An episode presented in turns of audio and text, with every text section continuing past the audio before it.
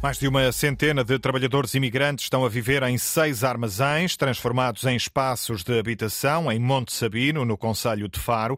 A situação foi identificada pelo Serviço de Estrangeiros e Fronteiras, que esteve ontem no local. Foram identificados 134 trabalhadores, dependentes de pessoas das mesmas nacionalidades, sócios de empresas prestadoras de serviços para cedência de mão de obra para explorações agrícolas. O CEF adianta que os proprietários alugaram cada armazém por 700 euros por mês aos inquilinos que instalaram beliches no local e passaram a alugar cada colchão a 100 euros mensais aos trabalhadores.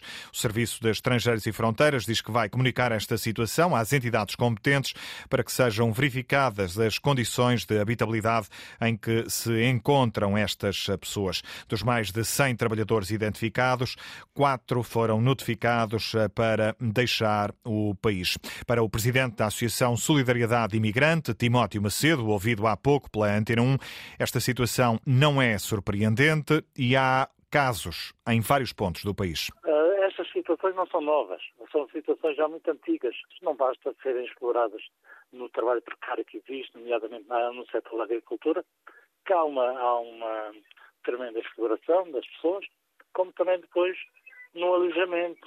Uh, significa então que uh, situações como as de uh, ou de Mira ou de Lisboa, no fundo, espalham-se para outros pontos do país?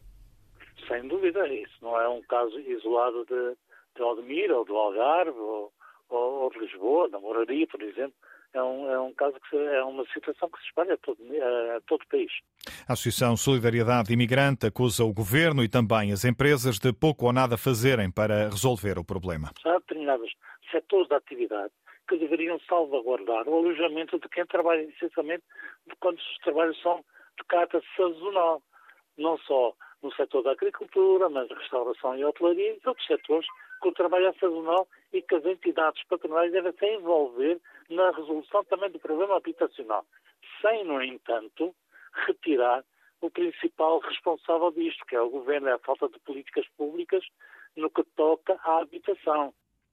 As críticas da Associação Solidariedade Imigrante, depois de identificado mais eh, um caso de imigrantes em Portugal a viver em armazéns, neste caso em Monte Sabino, no Conselho de Faro. Contactado pela Antena 1, o Serviço de Estrangeiros e Fronteiras eh, diz que não presta mais esclarecimentos sobre este caso.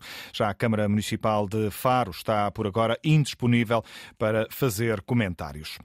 Para já, fica tudo parado. O Ministério Público pediu 10 dias para se pronunciar sobre a eventual eventual suspensão do processo Máfia do Sangue.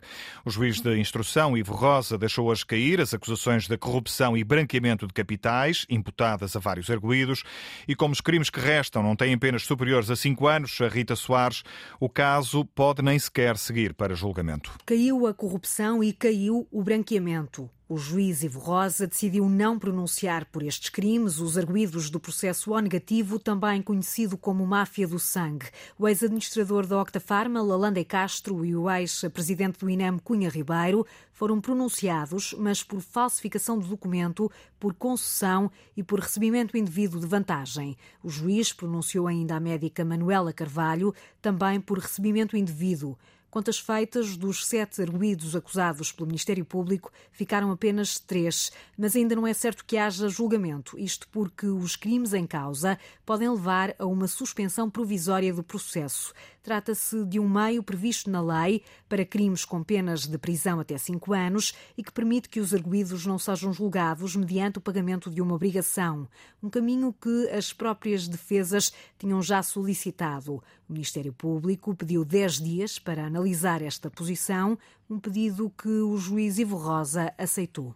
Em causa neste processo está um alegado esquema de corrupção que terá permitido elevados lucros para uma farmacêutica através do fornecimento de produtos derivados do sangue. Entre os arguídos estão Paulo Lalanda e Castro, antigo administrador da Octafarma, e Luís Cunha Ribeiro, antigo presidente do INEM e da ARS de Lisboa e Val do Tejo. Na acusação, conhecida há quatro anos, o Ministério Público considera que Cunha Ribeiro terá beneficiado a Octafarma em concursos públicos, deixando-se corromper pelo então administrador da empresa. Em dia de greve nas escolas, os trabalhadores não docentes juntaram-se em Lisboa para um desfile de protesto, pedem aumentos salariais e a criação de uma carreira específica. O desfile, Joana Carvalho Reis, já chegou aí à porta do Ministério da Educação. Exatamente onde a Avenida 24 de Julho se cruza com a Infante Santo, em Lisboa. Aqui eh, está montado um palco improvisado e temos ouvido alguns discursos de dirigentes sindicais. Eh, pedem precisamente a criação de carreiras, melhores salários, mais profissionais das escolas e insistem eh, na questão de sair da alçada das autarquias. Os manifestantes garantem que as câmaras municipais não conhecem este trabalho, o trabalho dos trabalhadores não docentes, nem têm competência para o gerir. Eh, Mercedes Peixinho é uma das manifestantes que aqui está, eh, veio de Aveiro e ela diz que as condições de trabalho eh, dos funcionários, dos trabalhadores não docentes, estão cada vez piores desde que estão sob a gestão das autarquias. As câmaras não nos conhecem, as câmaras não sabem o nosso trabalho, as câmaras não sabem minimamente quem, quem, o que é que nós fazemos na escola. Nós numa escola fazemos toda a diferença, porque a maior parte das vezes os alunos ficam entregues aos funcionários, não ficam entregues ao docente, mas sim ao funcionário. Quando o docente falta, é o funcionário que fica com o aluno. É um trabalho tantas vezes invisível, mas fundamental. Defendem estes trabalhadores que querem então deixar de estar sob gestão das autarquias e querem ver reconhecido este trabalho com salários dignos. Defendem que esta luta, mais do que por um grupo profissional, é uma luta pela escola pública. É esse mesmo o entendimento de Sandra Duarte, uma professora que ouvimos aqui há pouco. Ela dá aulas numa escola em Lisboa. De manhã cumpriu o serviço mínimo, amanhã vai estar presente na manifestação dos professores, mas agora à tarde decidiu juntar-se aos colegas que não são professores. Ela considera que mais do que nunca a união agora é necessária. Penso que estamos num momento em que toda a gente precisa de se unir professores, funcionários, outro pessoal que trabalha nas escolas, pais, alunos, para defender a educação pública que eu penso que está em perigo. Em defesa da educação pública, foi por isso que cerca de 500 pessoas eh, desceram então desde a Basílica da Estrela aqui até ao Ministério da Educação em protesto, pedir eh, condições mais dignas para os trabalhadores eh, não docentes. É preciso que reconheçam este trabalho, é preciso respeito, pedem eles. Um protesto dos trabalhadores das escolas neste dia em que os professores também estão em greve nos distritos a sul de Leiria. O ministro João Costa anunciou esta manhã que na próxima semana serão retomadas as negociações com os sindicatos. O encontro suplementar ficou marcado para a próxima quinta-feira. É mais um partido que quer ouvir o ministro da Saúde no Parlamento por causa do encerramento de serviços de urgência. O Chega entregou hoje um pedido para ouvir Manuel Pizarro. No documento enviado às redações, o partido de André Ventura recorda os vários episódios em serviços de saúde nos últimos dias, entre eles a carta de demissão assinada por 11 chefes de equipa do Serviço de Urgência Geral do Hospital Beatriz Ângelo e também o encerramento da urgência pediátrica deste hospital durante a noite.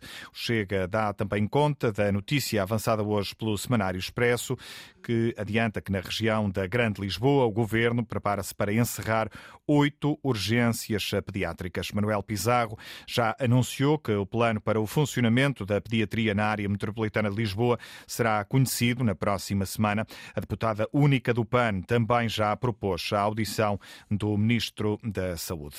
Marcelo Rebelo de Sousa foi deixar uma palavra de agradecimento aos militares que sofreram ferimentos ligeiros ontem na explosão no campo militar de Santa Margarida.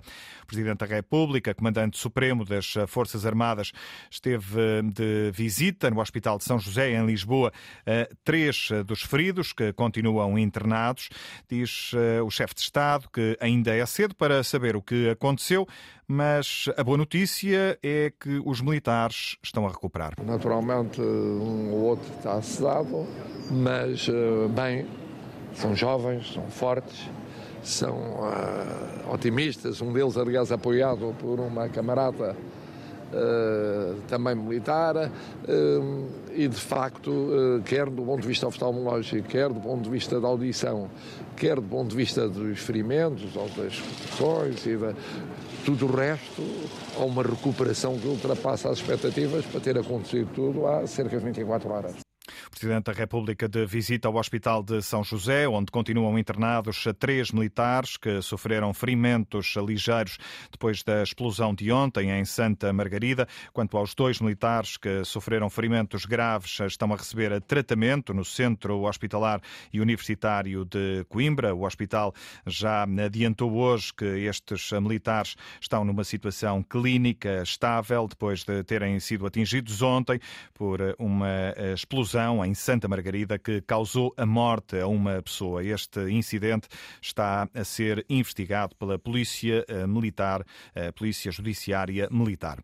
O diretor-geral da Organização Mundial da Saúde voltou da Turquia e da Síria com o coração apertado, encontrou um cenário devastador, diz Tedros Adhanom Ghebreyesus, que faz eh, um apelo internacional à ajuda a estes territórios devastados pelos violentos violentos sismos do mês passado. Fiquei profundamente chocado e triste com a devastação e o sofrimento que vi. Os desafios são semelhantes na Turquia e na Síria, mas num país em guerra há 12 anos, tudo é mais difícil. Visitei um centro de acolhimento na Síria, onde as pessoas não tinham nada mais além da roupa que vestiam quando houve o sismo. Apelo à comunidade internacional para ajudar estes países. Primeiro, ajuda humanitária e depois para tentarem encontrar uma solução para a paz duradoura na Síria. E, ao mesmo tempo, peço aos líderes de todos os lados do conflito para sentirem este tempo de sofrimento como a altura e a oportunidade para a paz. Um apelo à comunidade internacional deixado esta tarde em conferência de imprensa pelo diretor-geral da Organização Mundial da Saúde, depois de ter passado pela Turquia e pela Síria, os dois países mais atingidos pelos violentos sismos do eh, mês eh, passado. A portuguesa Arialis Martínez diz que está sem palavras para descrever a felicidade por se ter tornado na primeira portuguesa a chegar a uma final dos 60 metros em europeus de atletismo de pista coberta.